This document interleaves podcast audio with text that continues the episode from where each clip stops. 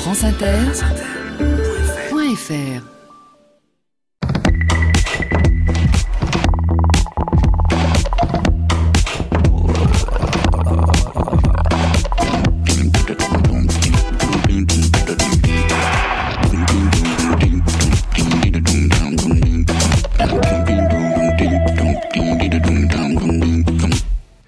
Bonjour à tous. Sur les épaules de Darwin, sur les épaules des géants. Se tenir sur les épaules des géants et voir plus loin, voir dans l'invisible, à travers l'espace et à travers le temps. Tenter de ressentir, d'imaginer l'étrange splendeur des mondes qui nous entourent. Approcher et tenter de partager ce qu'il y a à la fois d'unique et d'universel en chacun de nous. S'ouvrir au monde et s'ouvrir aux autres.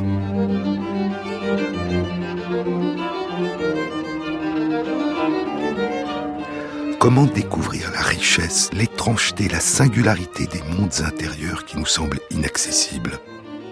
Les différentes façons de vivre le monde, de se vivre et de vivre nos relations aux autres. Il y a la poésie, il y a la fiction, les romans, il y a les récits. Et parmi ces récits, il y a ceux dont je vous ai déjà parlé, les extraordinaires récits du neurologue et écrivain Oliver Sacks. Des récits emplis d'humanité, emplis de son envie de comprendre, de soigner, d'accompagner, de partager, de s'émerveiller. Mêlant l'art et la science, l'appétit de comprendre et le désir de ressentir, l'émotion et la raison. Des récits qui remontent le temps à travers des siècles d'histoire, de questionnements, de recherche, de découverte, la profondeur de temps de l'histoire pour ancrer le présent dans une continuité, une narration.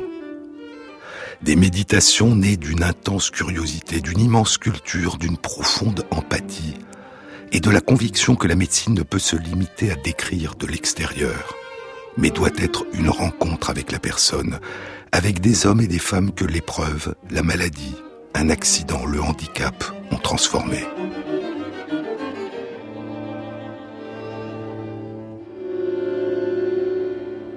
Dans l'œil de l'esprit, Oliver Sacks nous emmène à la rencontre de John Hall, devenu aveugle à l'âge adulte, qui commence à entendre les contours et les couleurs des paysages en écoutant tomber la pluie.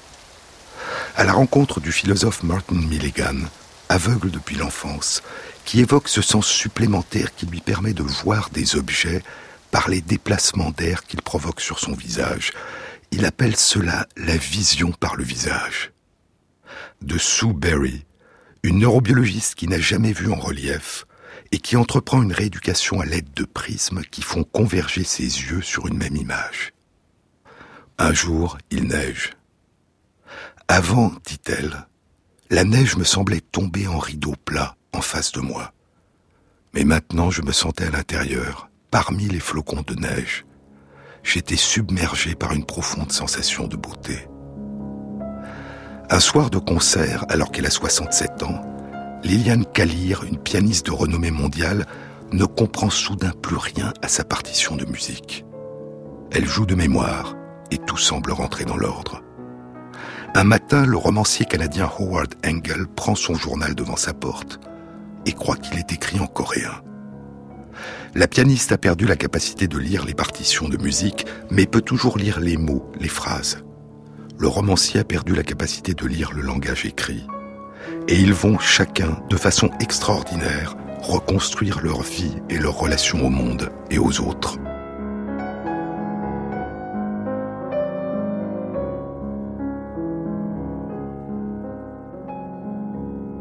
Le romancier puisera dans sa mémoire des ressources insoupçonnées et recommencera à écrire. La pianiste plongera dans un univers de plus en plus indéchiffrable où seule la musique lui procurera encore de la joie. Lors d'une des visites que lui rend Saxe, il la trouve affolée, ne sachant plus où elle est. Elle finit par retrouver son piano, se met à jouer merveilleusement, de mémoire, s'apaise, sourit, puis dit à Saxe Tout est pardonné. Il y a dans l'œuvre d'Oliver Sacks non seulement ces voyages initiatiques à la découverte des autres dans ce qu'ils ont de plus vulnérable, de plus secret et de plus courageux. il y a aussi un récit intime de l'intérieur, des livres où il nous parle de lui, où il dialogue avec lui-même, et le journal, les journaux qu'il tient depuis son enfance, et dans lesquels il a, durant toute sa vie, dialogué avec lui-même.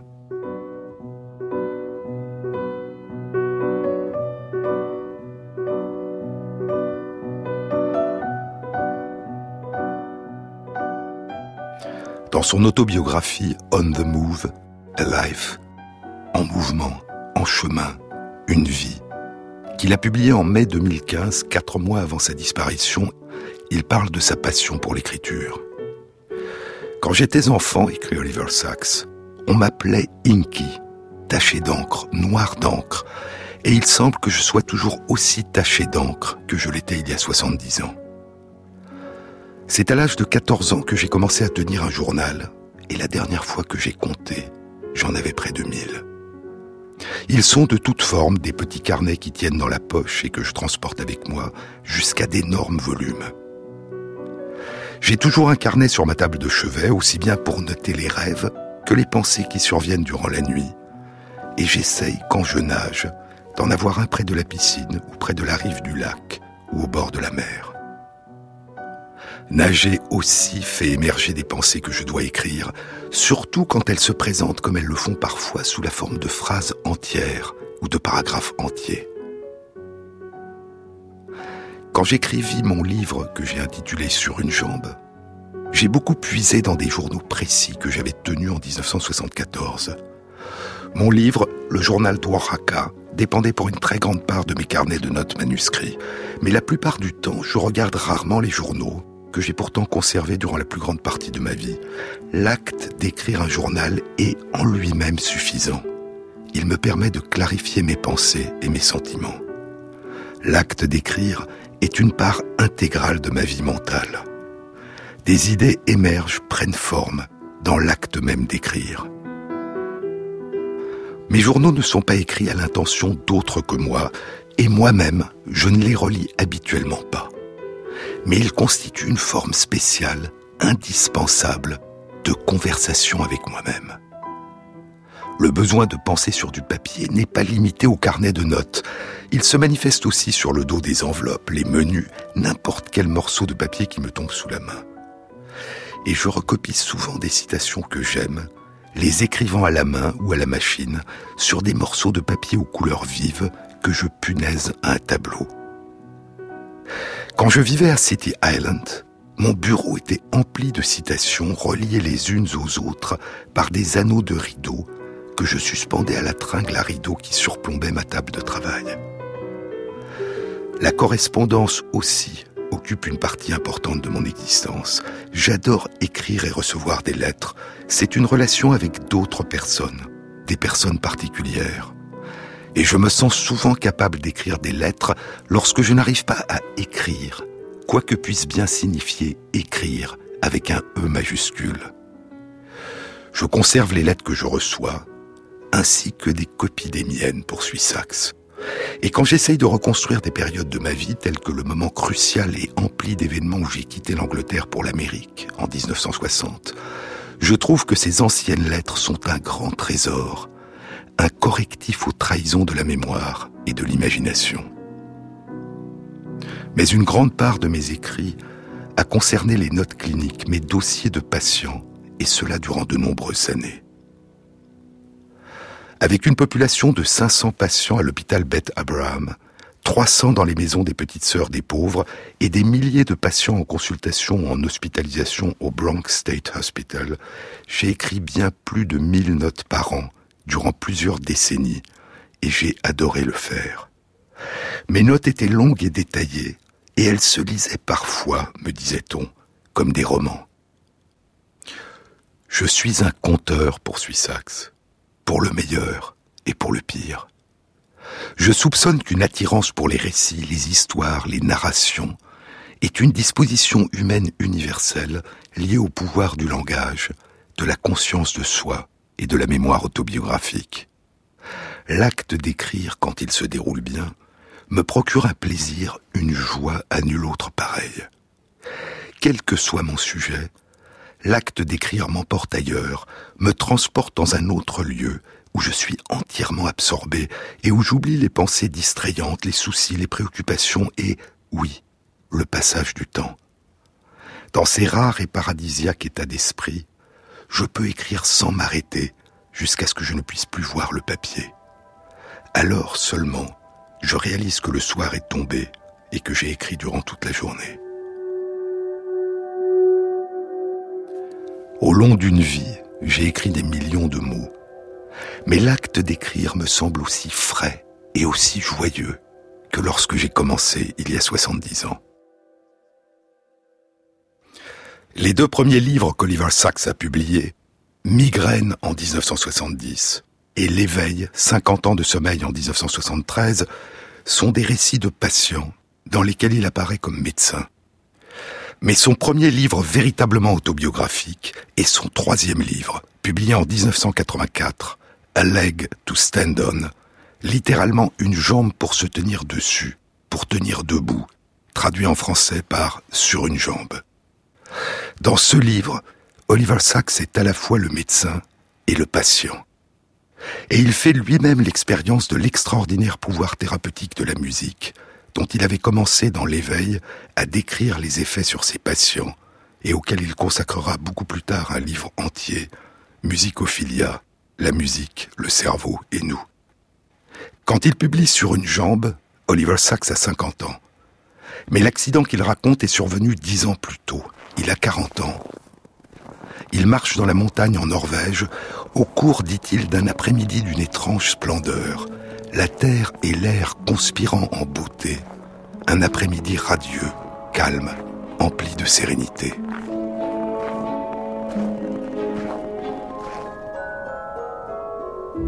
Il a traversé la forêt et est arrivé au pied du grand cône que forme la montagne qui domine le fjord. Il voit un panneau qui indique Attention aux taureaux. Dans cette immense région désertique, le panneau lui paraît comique. Et soudain, dans le brouillard, il voit le taureau. Je me suis mis à courir pour ma vie, dit-il, à courir de façon folle, aveugle, dévalant la pente abrupte, boueuse, glissante qui s'effaçait ici et là dans des pans de brume. Une panique aveugle, folle. Il n'y a rien de pire au monde, rien de pire et rien de plus dangereux. Je ne peux pas dire exactement ce qui s'est passé. C'est comme s'il y avait un moment qui manque dans ma mémoire. Il y a un avant et un après, mais pas d'entre-deux. Il y a un moment où je suis en train de courir comme un fou, conscient d'une respiration haletante et d'un lourd martèlement de pas, mais ne sachant pas s'ils proviennent du taureau ou de moi. Et le moment suivant, je suis couché au fond d'un petit ravin de pierre, avec ma jambe gauche tordue de façon grotesque sous moi, et avec, dans le genou, une douleur que je n'avais jamais, jamais ressentie jusque-là. Allongé au fond du ravin, il réalise qu'il risque de mourir de froid après la tombée de la nuit. S'il veut survivre, il faut qu'il parvienne à redescendre et à se rapprocher du village. Ce serait le combat de ma vie, pense-t-il, le combat d'une vie, qui est le combat pour la vie. Il devient alors, dit-il, étrangement calme. Il rêve, médite. Il puise des forces mentales en repensant à des passages de l'Ecclésiaste, à une nouvelle de Tolstoï, Maître et serviteur, deux hommes perdus dans une tempête de neige. Puis il déchire son anorak, et avec le manche de parapluie qu'il utilisait comme bâton de marche, il se fabrique une attelle. Alors il commence à descendre, en glissant sur le dos, freinant sa descente de son pied valide. Il traverse un torrent en nageant de ses bras, dans les remous de l'eau glacée. Parvenu sur l'autre rive, mon épuisement, dit-il, devint une délicieuse langueur. Comme c'est beau ici, pourquoi ne pas me reposer Une sieste peut-être? Non, me dis-je, c'est la mort qui parle, et dans sa voix la plus douce et la plus létale, sa voix de sirène.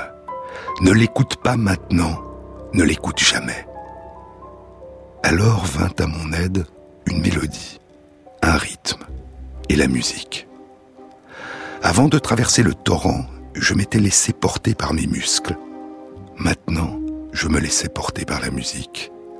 Je ne la convoquais pas, elle m'arriva.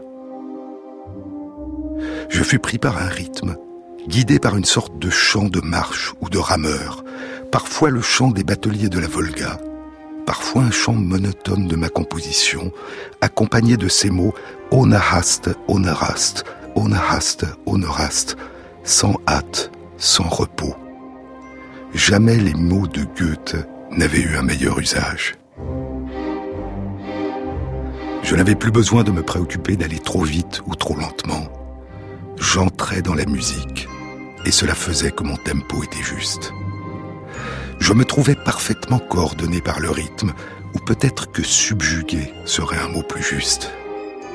Le battement de la musique naissait en moi, et tous mes muscles répondaient avec obéissance, tous sauf ceux de ma jambe gauche, qui semblaient silencieux ou muets. Nietzsche ne dit-il pas que lorsque nous écoutons de la musique, nous écoutons avec nos muscles? D'une certaine façon, avec cette musique, ce combat semblait moins sombre. Il y avait même une certaine exubérance primitive, ce que Pavlov appelait une joie musculaire. Sur les épaules de Darwin, sur France Inter.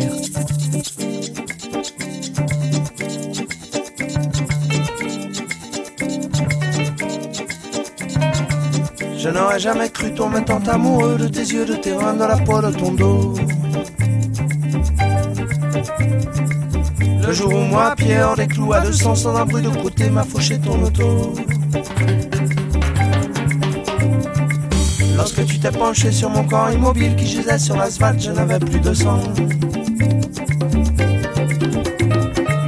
Le spectre de la mort qui relaie tout autour se faisait menaçant. Mon cœur ne battait plus, et c'est en amassant que tu m'as plu le plus. Qu'en m'embrassant, je ne respirais plus, j'ai pu savoir ton goût. Le goût insignifiant d'une femme de plus, dont de toute façon je ne verrai le cul.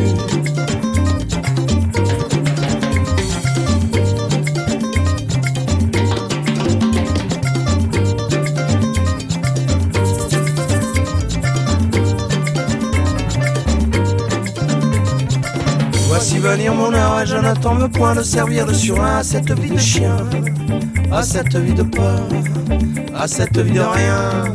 Je sens que je me meurs, je sens que je me meurs.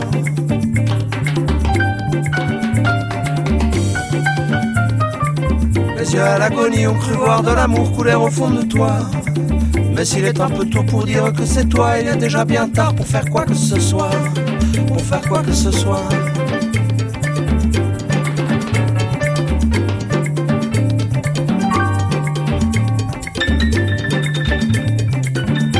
Un jour que nos âmes déchirées se retrouvent enfin. En guise de merci, j'offrais en retour un massage des seins, mon dernier amour.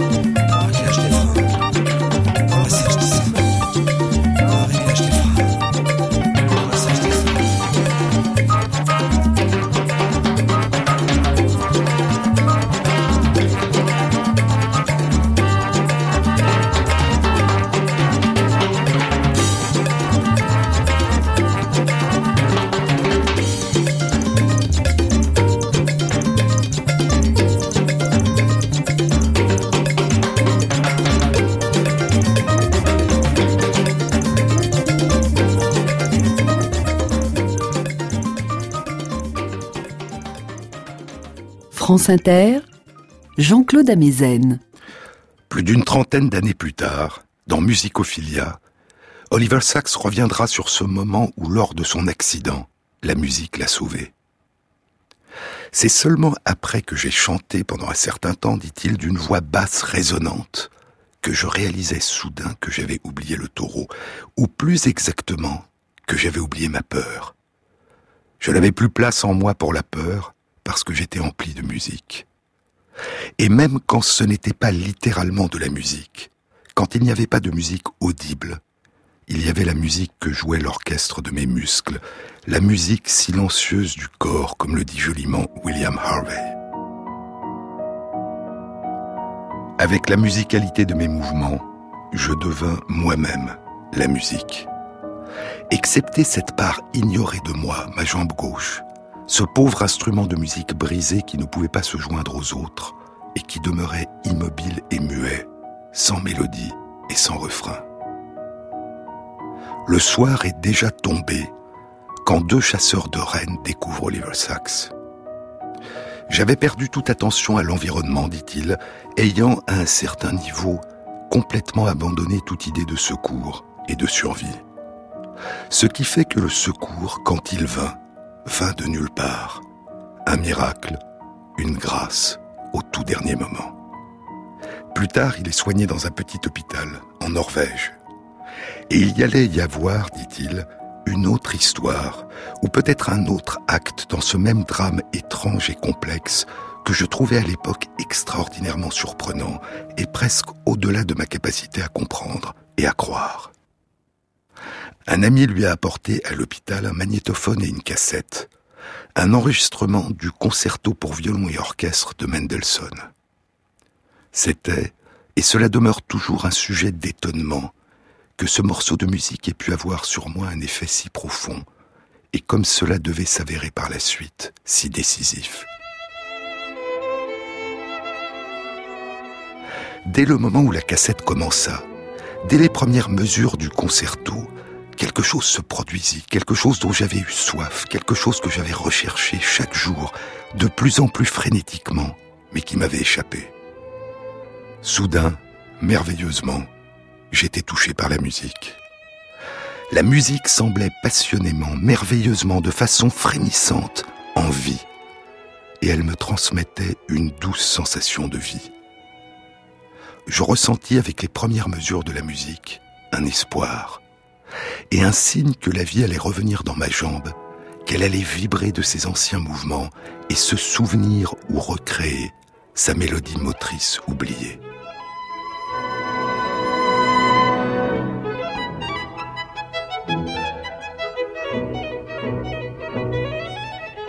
Je ressentais dans ces premières mesures célestes de musique, comme si le principe créatif qui animait le monde se révélait, je ressentais que la vie elle-même était de la musique, ou d'une même nature que la musique. Que notre chair vivante et mouvante elle-même était de la musique solide, de la musique faite chair, substantielle, corporelle. Alors, le sentiment de désespoir, de pénombre interminable disparut, et un sentiment de renaissance monta en moi.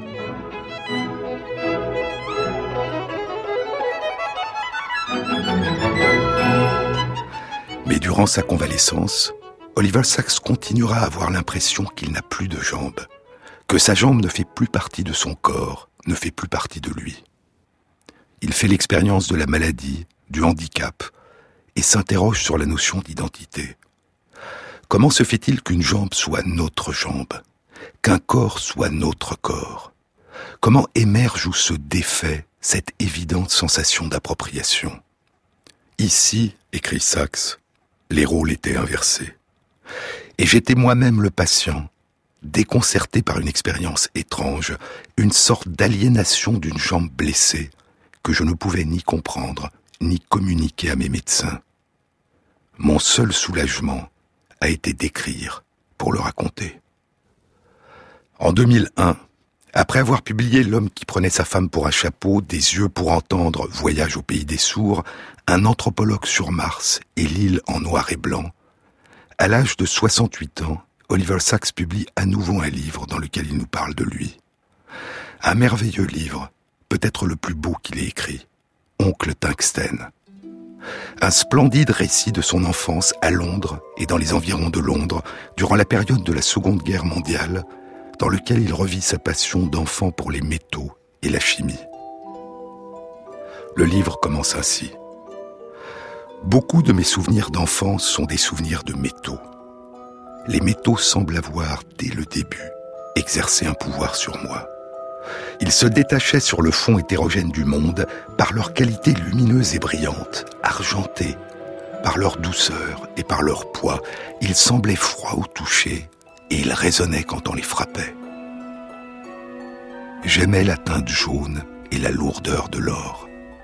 Ma mère retirait son alliance de son doigt et me laissait la manipuler pendant un moment, pendant qu'elle me parlait de sa pureté, du fait qu'il ne s'altérait jamais. Sans comme c'est lourd, ajoutait-elle, c'est même plus lourd que le plomb.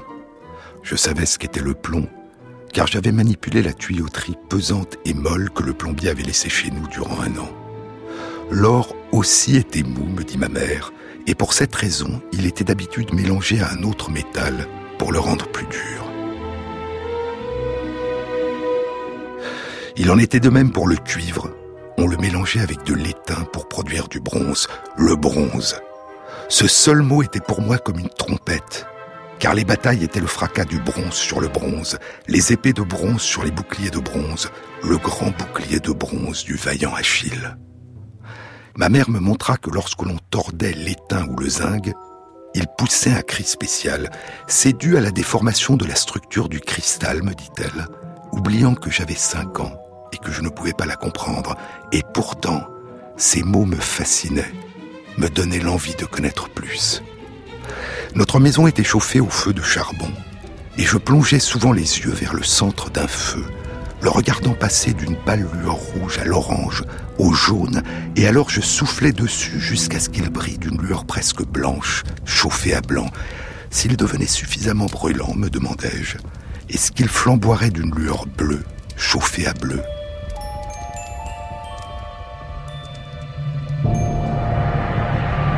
Est-ce que le soleil et les étoiles brûlaient de la même façon?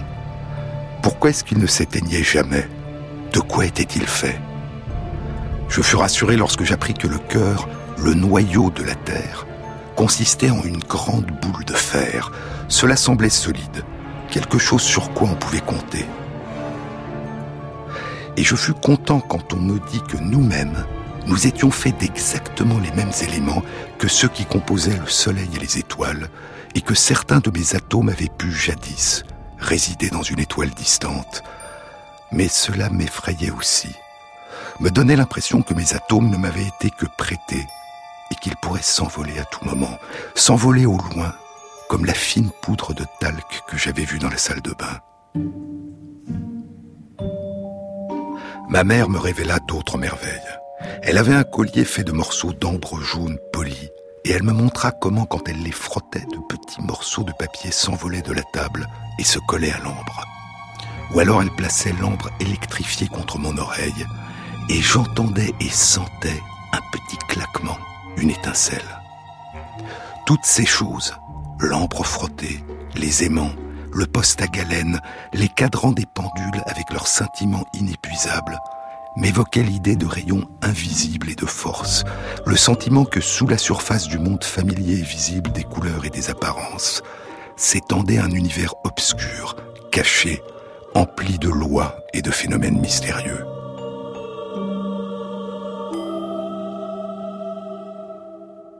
Mes questions étaient sans fin et concernaient chaque chose, mais elles avaient une tendance à revenir toujours et toujours à mon obsession, les métaux. Pourquoi était-il brillant Pourquoi lisse Pourquoi froid Pourquoi dur Pourquoi lourd Pourquoi pliait-il au lieu de rompre? Pourquoi résonnait-il Ma mère était patiente la plupart du temps et essayait d'expliquer. Mais en fin de compte, quand j'avais épuisé sa patience, elle disait ⁇ C'est tout ce que je peux te dire. Il faut que tu ailles questionner oncle Dave si tu veux en connaître plus. ⁇ depuis aussi longtemps que je me souvienne, nous l'avions appelé oncle tungstène parce qu'il fabriquait des ampoules avec de fins filaments de tungstène. Il tapait sur ces petites barres et elles émettaient un tintement grave.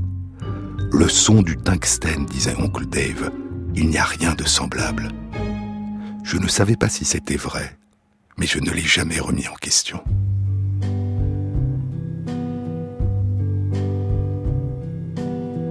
sur les épaules de Darwin, sur France Inter. Singing carols, stringing popcorn, making footprints in the snow. Memories, Christmas memories, they're the sweetest ones I know.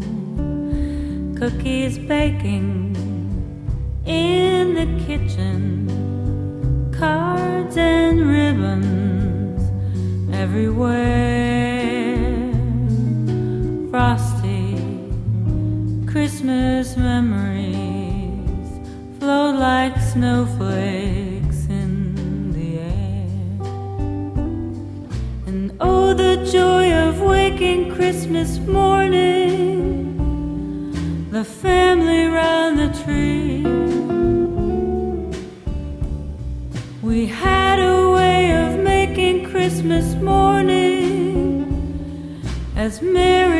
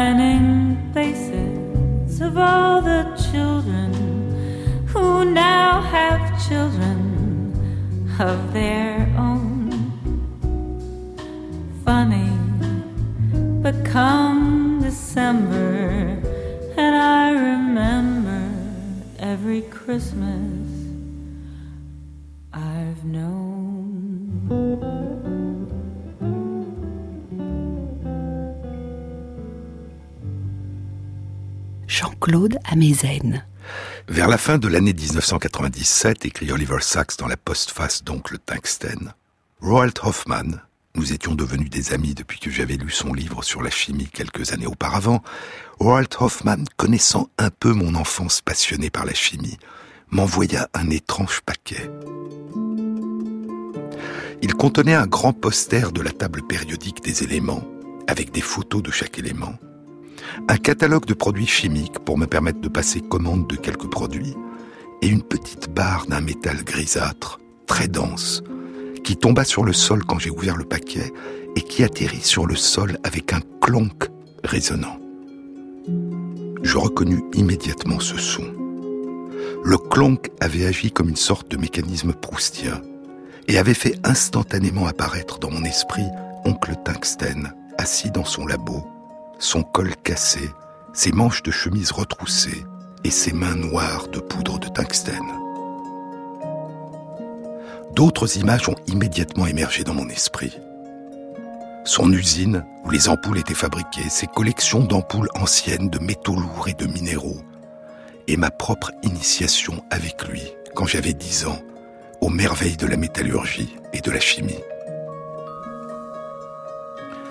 J'ai pensé que je pourrais écrire un rapide portrait d'oncle Tungsten, mais les souvenirs qui avaient commencé à apparaître continuaient à émerger. Des souvenirs non seulement d'oncle Tungsten, mais de tous les événements des débuts de ma vie, de mon enfance, dont de nombreux souvenirs que j'avais oubliés depuis 50 ans ou plus. Ce qui avait débuté sous la forme d'une page d'écriture devint une vaste opération d'extraction minière, une fouille de quatre ans, ramenant à la surface deux millions de mots ou plus, à partir desquels un livre commença, tant bien que mal, à se cristalliser. La passion de la chimie, que j'avais cru morte à l'âge de 14 ans, avait à l'évidence survécu au plus profond de moi. L'ancien enthousiasme remonte à la surface de temps à autre, à l'occasion d'associations de pensées bizarres et d'impulsions. Les plaques d'immatriculation des voitures suggèrent immédiatement des éléments, surtout à New York, où tant d'entre elles débutent par un U, un V, un W ou un Y, c'est-à-dire l'uranium, le vanadium, le tungstène et l'yttrium. C'est un plaisir supplémentaire, un bonus, une grâce, si le symbole d'un élément est suivi par son numéro atomique, comme W74 ou Y39. Les fleurs aussi font apparaître les éléments dans mon esprit. La couleur des lilas au printemps est pour moi celle du vanadium divalent. Et les radis, pour moi, évoquent l'odeur du sélénium. La passion pour la chimie et pour les éléments chimiques, pour la table périodique des éléments, la table de Mendeleïev qui indique le numéro atomique des éléments, 74 pour le tungstène, cette passion, cet émerveillement ne l'ont jamais quitté. Il y a trois mois, le 5 juin 2015, Oliver Sacks publiait dans le New York Times un article intitulé Ma table périodique. J'attends avec impatience, presque avec avidité, dit-il, l'arrivée hebdomadaire des journaux tels que Nature et Science. Et je me précipite sur les articles de physique et de chimie, et non, comme je devrais peut-être le faire, sur les articles de biologie et de médecine. Ce sont la physique et la chimie qui m'ont, durant l'enfance, procuré mon premier enchantement. Il y a quelques semaines, à la campagne, loin des lumières de la ville, j'ai vu le ciel entier saupoudré d'étoiles, comme le dit le poète Milton. Un tel ciel, imaginais-je, ne pouvait être vu qu'à partir des hauts plateaux secs, comme celui d'Atacama au Chili, où sont certains des télescopes les plus puissants du monde. C'était cette splendeur céleste qui me fit soudain réaliser combien peu de temps, combien peu de vie il me restait. Mon sentiment de beauté des cieux, mon sentiment d'éternité se mêlait en moi de manière indissociable à un sentiment de fugacité et de mort. J'ai dit à mes amis Kate et Alan, j'aimerais revoir un ciel comme celui-ci au moment où je mourrai. Nous te ferons sortir, me dirent-ils.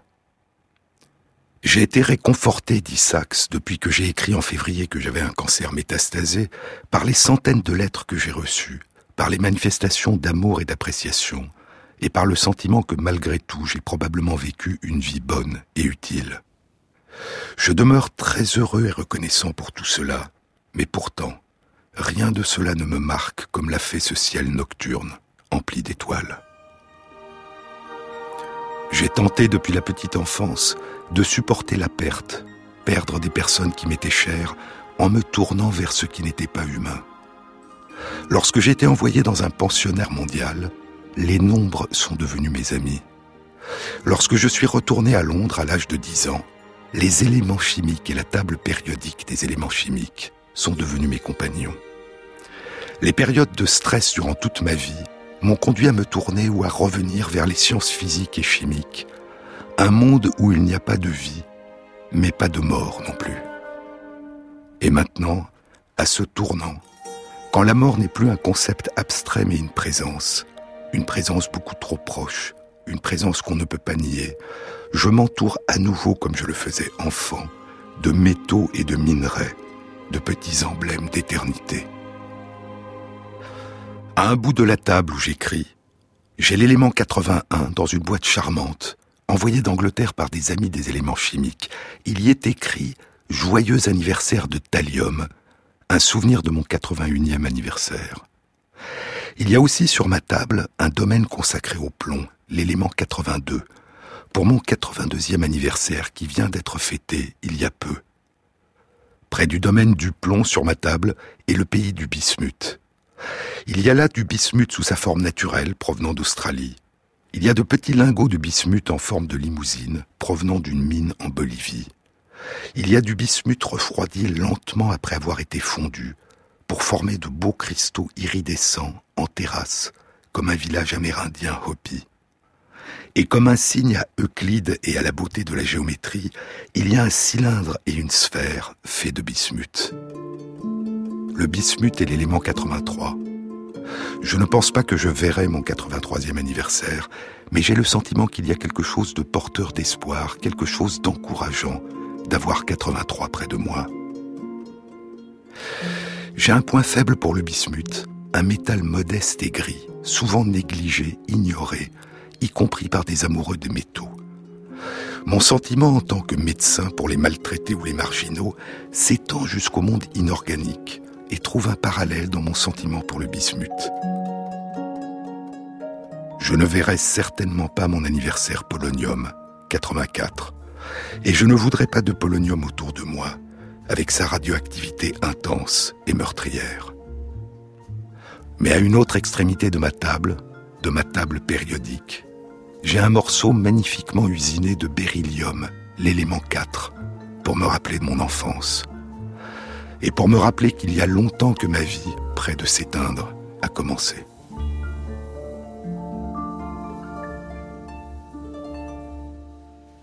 Si la chimie a probablement été la plus grande passion d'Oliver Sacks durant son enfance, elle n'a pas été la seule.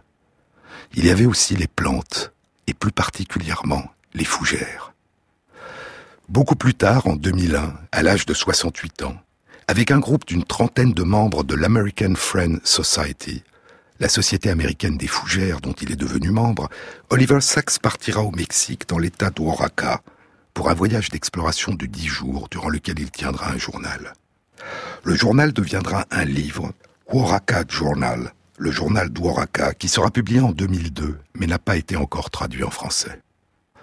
J'ai grandi, dit-il dans Oaxaca Journal, j'ai grandi durant les années 1930 dans une maison dont le jardin était empli de fougères. Ma mère les préférait aux plantes à fleurs. Et bien que nous ayons une treille de roses au long du mur, la plupart des plantes étaient des fougères. Nous avions aussi une serre de verre, toujours chaude et humide, où poussaient des fougères tropicales. Parfois, les dimanches, ma mère ou l'une de ses sœurs qui aimait aussi les plantes m'amenait aux jardins botaniques royaux de Kew.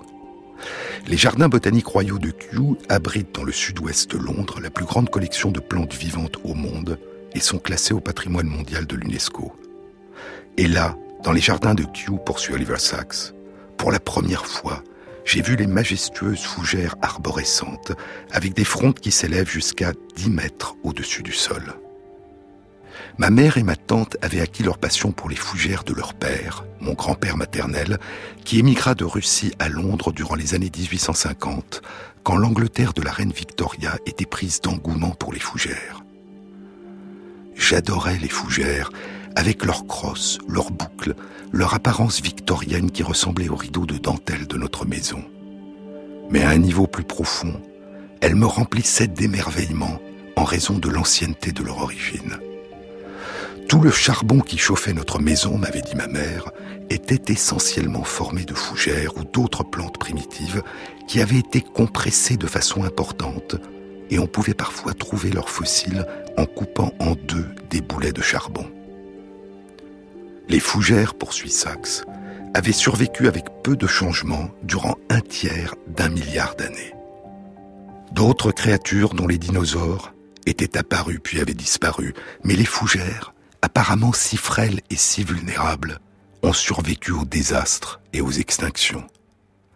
Ma notion de l'existence d'un monde préhistorique, de l'immensité de l'étendue du temps, est née de ma découverte des fougères et des fossiles de fougères.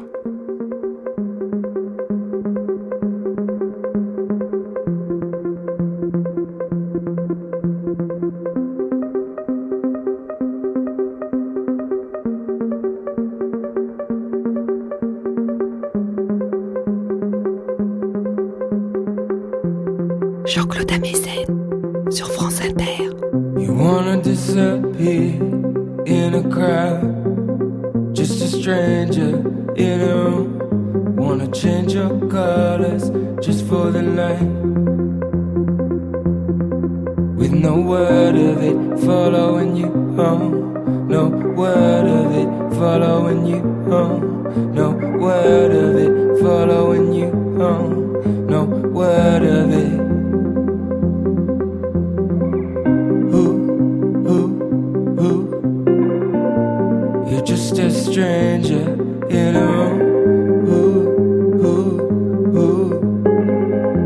You're just a stranger.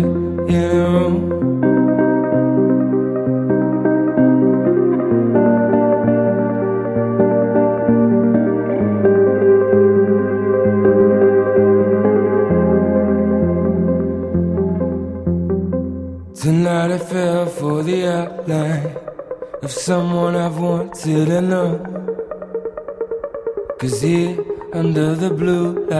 there's always someone I've wanted to know.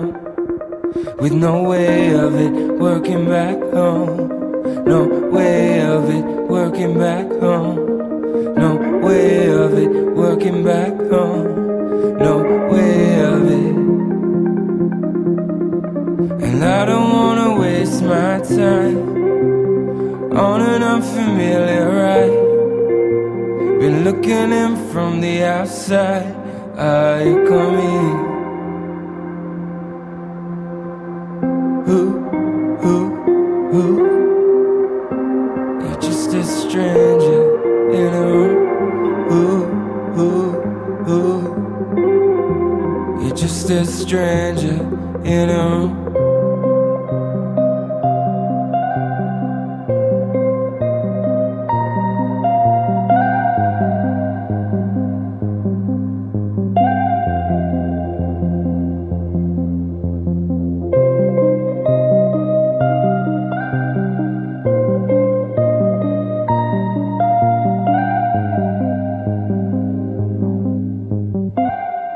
Inter, sur les épaules de Darwin, Jean-Claude Amezen.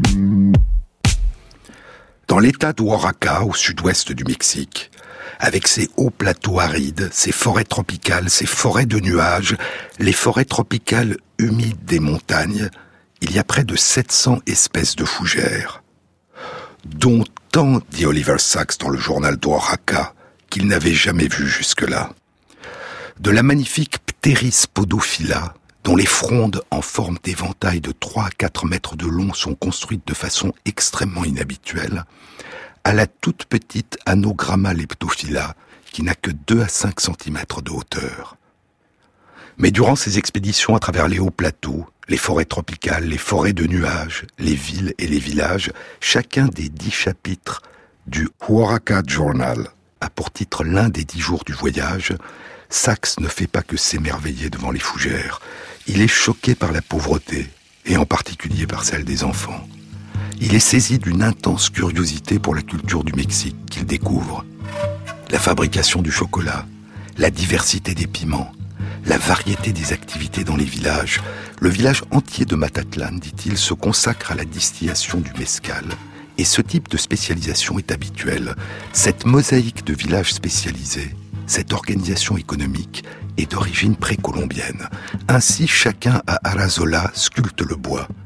Chacun à Teotitlan del Val est tisserand. Et chacun à San Bartolo Coyotepec, où nous arrivons maintenant, fabrique la poterie noire pour laquelle Oaxaca est à juste titre célèbre. C'est la présence du passé qui l'émeut le plus. Monte Alban, la grande cité zapotèque, dont les ruines sont aussi monumentales, dit-il, que celles de Rome ou d'Athènes. Me promenant autour de Monte Alban, des souvenirs de l'Égypte antique me revenaient sans cesse en voyant ces temples, ces plateformes élevées, les grandes bases des pyramides, cette grande architecture des espaces ouverts. Louis me parle d'un sens du sacré, d'une esthétique à l'œuvre ici, une religion de force naturelle qui donne forme aussi bien aux espaces de la cité qu'à sa structure.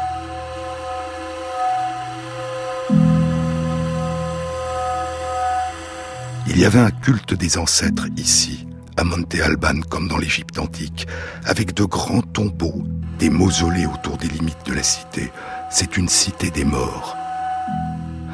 Mais il y a aussi des tombeaux plus humbles, les tombes étroites des parents et des grands-parents, enterrés dans leur propre maison, pour que leur esprit puisse demeurer avec leurs descendants.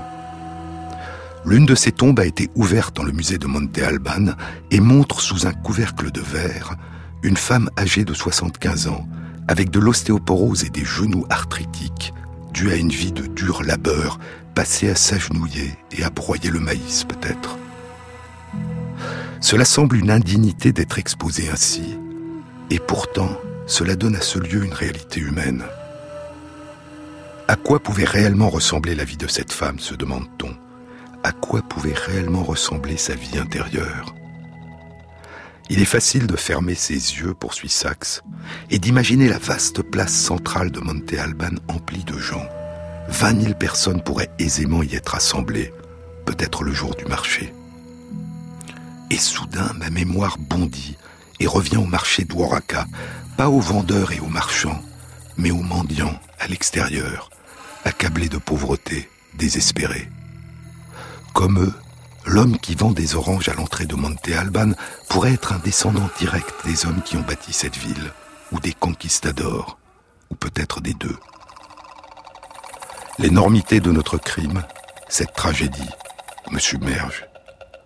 Peut-on reconstruire une identité qui a été si impitoyablement, si systématiquement sapée et détruite? Et pourtant, les anciennes langues précolombiennes existent toujours et sont encore largement parlées, peut-être par un cinquième de la population. La nourriture de base n'a pas changé. C'est toujours le maïs, la courge, les piments, les haricots, comme il y a 5000 ans. L'art et l'architecture du passé sont partout visibles. Une partie de la culture a survécu.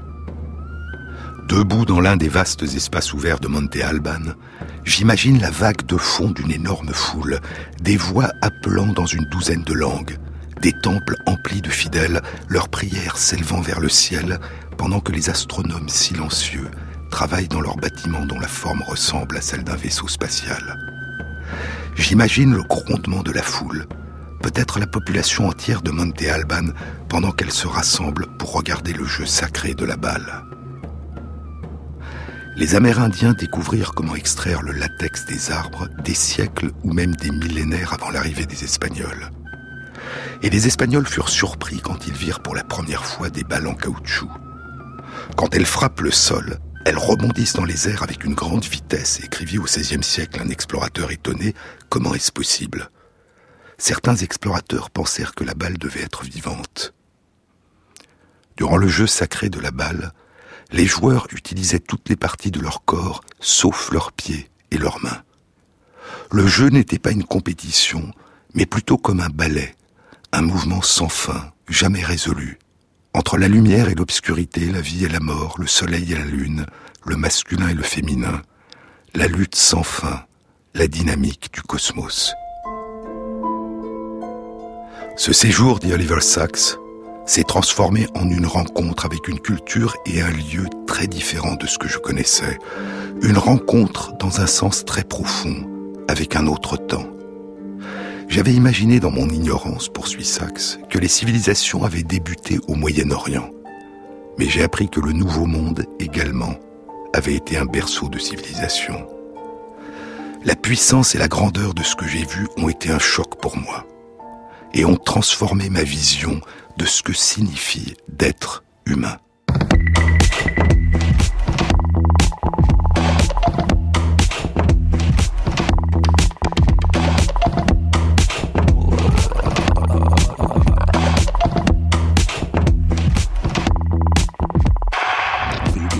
Cette émission a été réalisée par Christophe Imbert, avec à la prise de son Vince Godard, au mixage Anne-Laure Cochet et Jean-Baptiste Audibert pour la programmation des chansons.